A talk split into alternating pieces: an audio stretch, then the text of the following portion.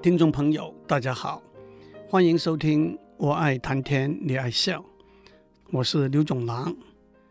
中国古代小朋友上私塾的时候，启蒙用的课本就是所谓三百千千，那就是《三字经》、《百家姓》、《千字文》和《千家诗》。启蒙就是从零开始，站在教育的观点来说。那就是从完全没有任何基础开始，把基本的知识和观念灌输给初进入某一个学问领域的人。对才是三四岁，在古代进私塾，在现代进幼稚园的小朋友们，他们对语言、文字、音韵乃至历史、天文、地理都毫无或者只有薄弱的知识，因此。教材内容的选择是一个重要的事情，但是同时，小朋友对学习的方法和技巧也没有任何的经验和训练，因此，除了内容的灌输以外，我们要同时培养他们学习上的各种能力和习惯，这包括探索 （exploration）、想象 （imagination）、模仿 （imitation）、重复。Repetition 和记忆 memorization。当我们在下面一一来谈《三字经》《百家姓》《千字文》和《千家诗》这些启蒙课本的时候，我们也的确可以从这两个观点来评量这些教材。让我们先倒叙一下历史上的发展。秦始皇灭六国，统一天下之后。在书同文的政策之下，李斯编了《仓颉篇》，赵高编了《元历篇》，和胡母敬编了《博学篇》，三本字书作为启蒙学童用的课本，而且用统一制定了的小篆来书写，小篆也称秦篆，这可以说是中国第一次有系统的。将文字书体标准化的举动，到了汉代，这三本字书合成一本，就叫做《仓颉篇》。字书里头四字一句，而且押韵。可惜这些字书大部分已经失传，只剩下残章断简。让我们在考古出土的文字里头找几句作为例子：“仓颉着书。”以教后世，仓颉造字，并且传授给后人。幼子成造，谨慎警戒。小孩子们得到这些教导，要小心谨慎、尊敬的牢记奉行，勉励奉诵，昼夜勿滞，努力地去背诵，白天晚上都不可以停止。初虽劳苦，卒必有益。虽然开始的时候很辛苦，到了后来一定能够体会到里头的意义。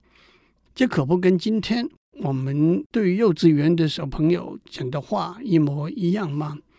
秦始皇之后，到了西汉汉元帝的时候，史游编了一本教学童认字的书，叫做《急救篇》。急救是很容易就学会的意思。急救篇里头的句子有三言、四言和七言的，都押韵，让小朋友们容易诵读记忆。全文一千三百九十四个字，没有一个重复。急救篇开始的几句是这样的：“急救奇姑与众异。”急救篇这本书跟别的书不同，“姑”是古代刻书用的木简，也就是书的意思。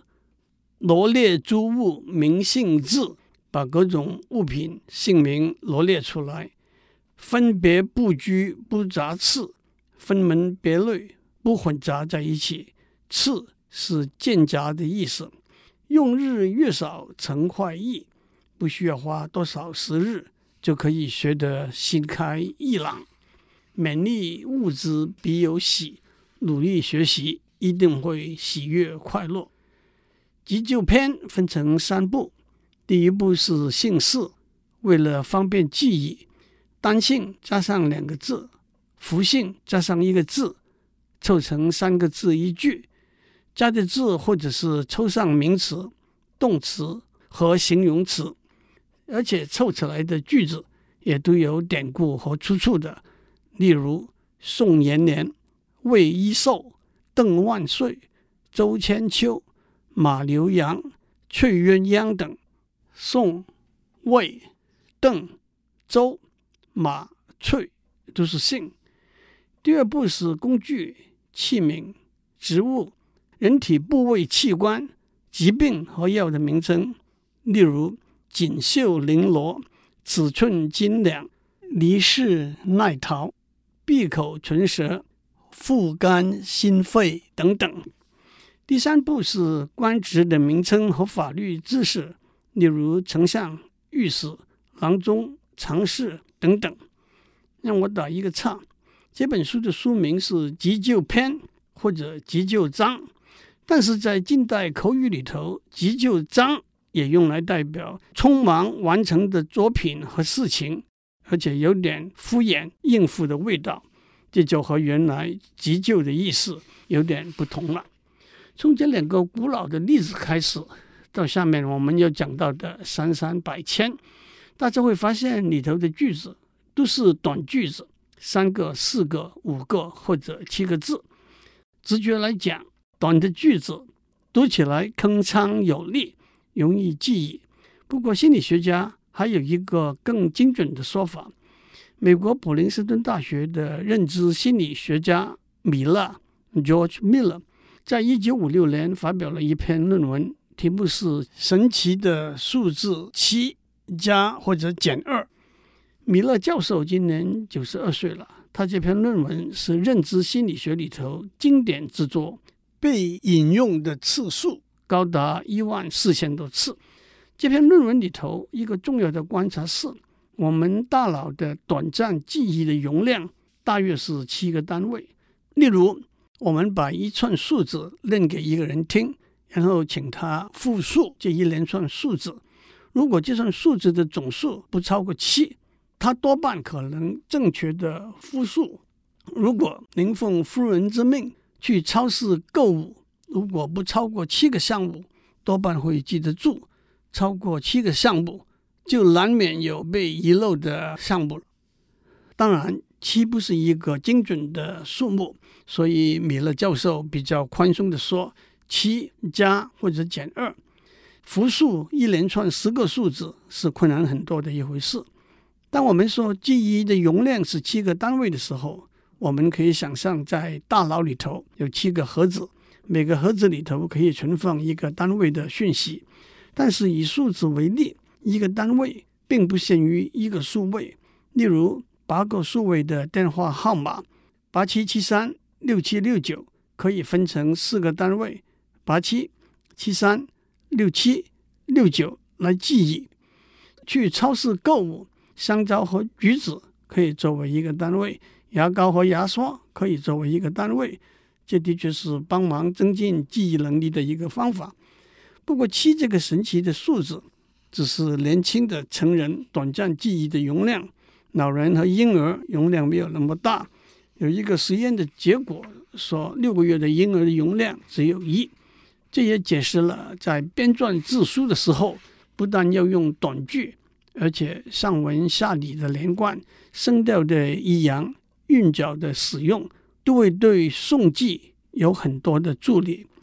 古人对启蒙的教学特别着重背诵的部分，读书百遍，其义自见，也就是耳熟能详的意思。我相信大家都有的经验。小时候背下来的诗词文章，当时没有完全了解，到后来却了解越来越深。当初记忆下来，到后来受用不尽。就是像听交响乐，交响乐本身没有明显清晰的意义，但是听久了、听熟了，就听出味道和意义来了。背诵是先经由培养记忆、重复的学习习惯。进而带引到模仿、想象和探索的能力。古人说：“熟读唐诗三百首，不会作诗也会吟。”原来的意思是熟读唐诗三百首，不会作诗，也会体验享受唐诗声调、文字、意境之美。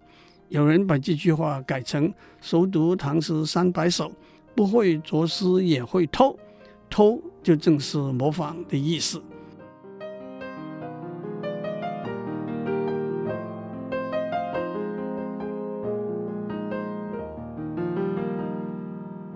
三字经》的作者有几个说法，但是一般都认为是在宋朝，公元一千两百年左右编写的。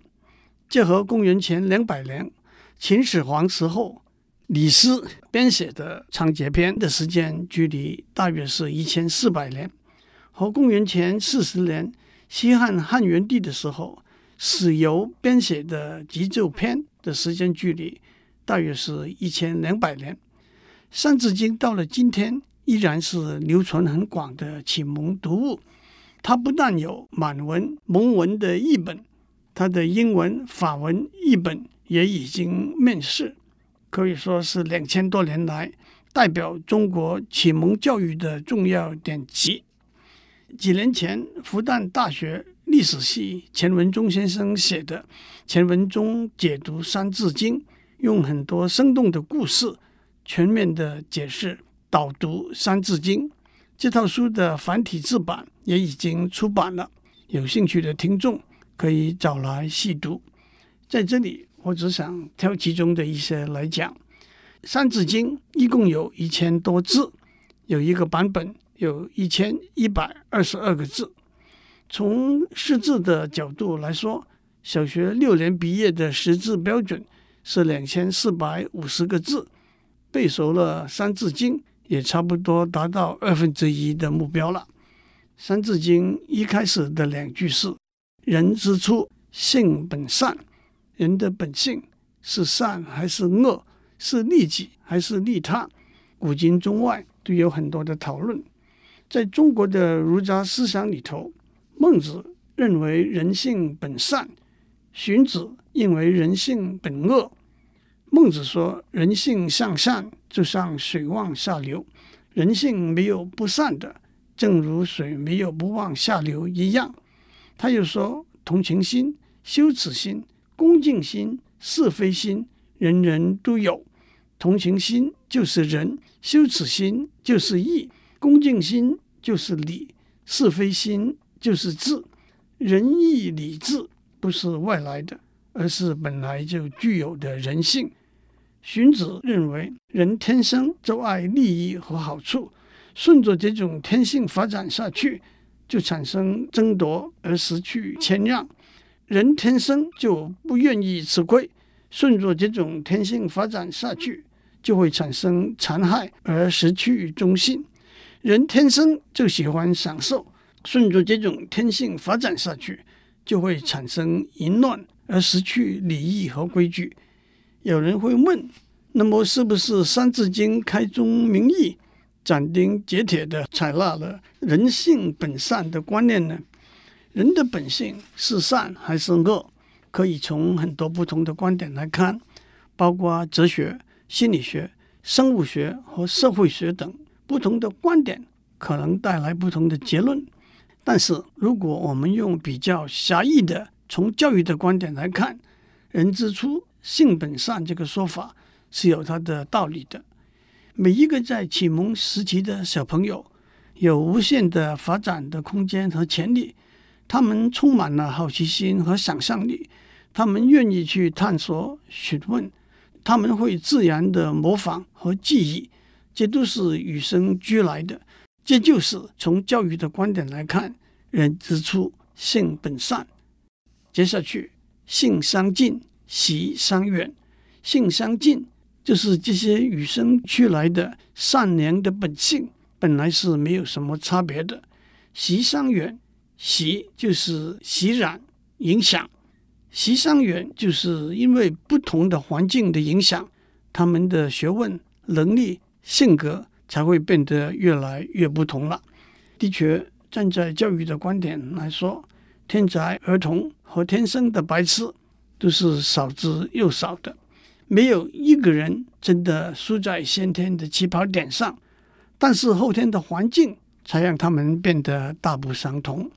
有一句成语：“小时了了，大未必佳。”了了是聪明伶俐的意思。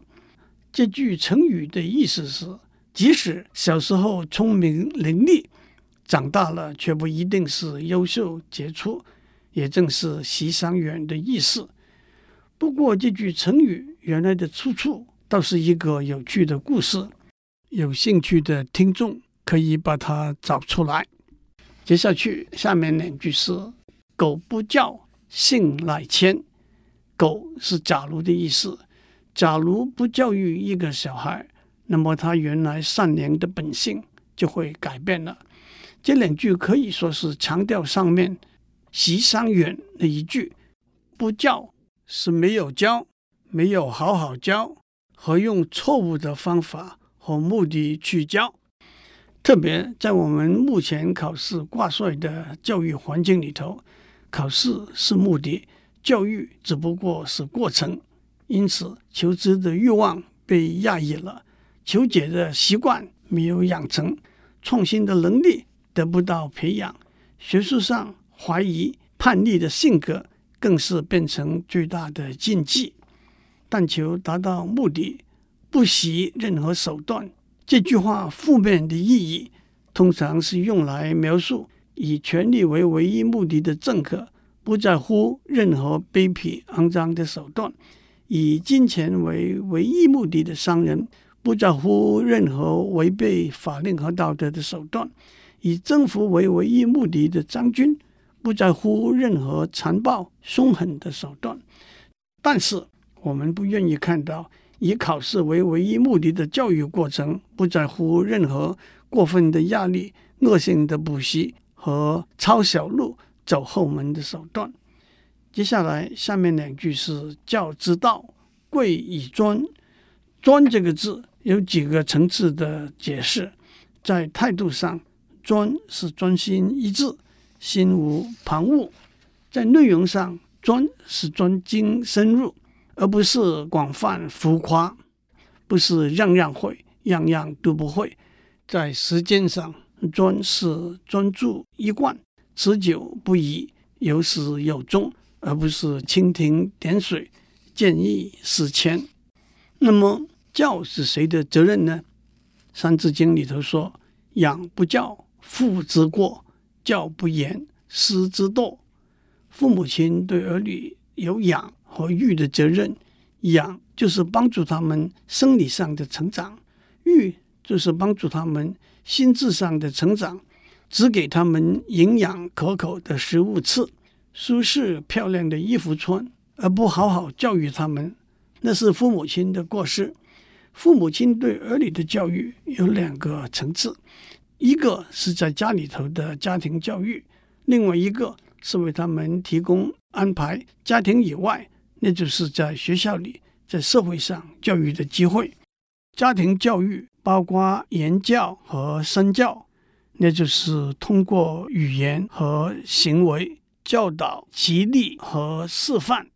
但是不良的示范往往就成为负面的教育。有一个笑话说。老师给爸爸送了一个条子，说他的儿子在学校里偷了别的同学的一支铅笔。爸爸狠狠地打了儿子一个耳光，说：“我从公司给你带回来那么多铅笔，为什么还要偷别人的铅笔呢？”父母亲对儿女教育的第二个层次，就是为他们提供在家庭以外的教育机会，即使节衣缩食，也要送儿女进双语幼稚园。名师如云的补习班，包罗万象的才艺班，以致暑期出国游学，毕业后出国留学，都是用心良苦的好事情。但是，当我们看到医院招募志工，父母亲熬夜帮忙儿子女儿排队，争取当志工的位置，来提升推甄升学的机会，那就是错误的教育了。接下来，教不严。师之惰这两句话说，老师必须严，老师不要偷懒。严是严格，老师对学生要有严格的要求；严格是高度的期许和精准细密的训练。严是严肃，读书必须有严肃的态度。读书不一定要正襟危坐，但是必须心虔意诚。严是尊严，老师有无上的尊严。《史记·仲尼弟子列传》里头的记载说，孔子过世了，他的弟子子夏说：“一日为师，终身为父。”他留在孔子的墓旁边守孝三年才离开，这就是对老师的尊敬。但是同时，老师受了父母亲的委托，也必须严谨的把关，尽心尽力，不要马虎怠慢。有一副对联告诫学生和老师：“不敬师长。”天诛地灭，误人子弟，难道女娼。这副对联话有点太重了，一个比较温和的说法，可不正是一日为师，终身为父，教不严，师之惰这两句话吗？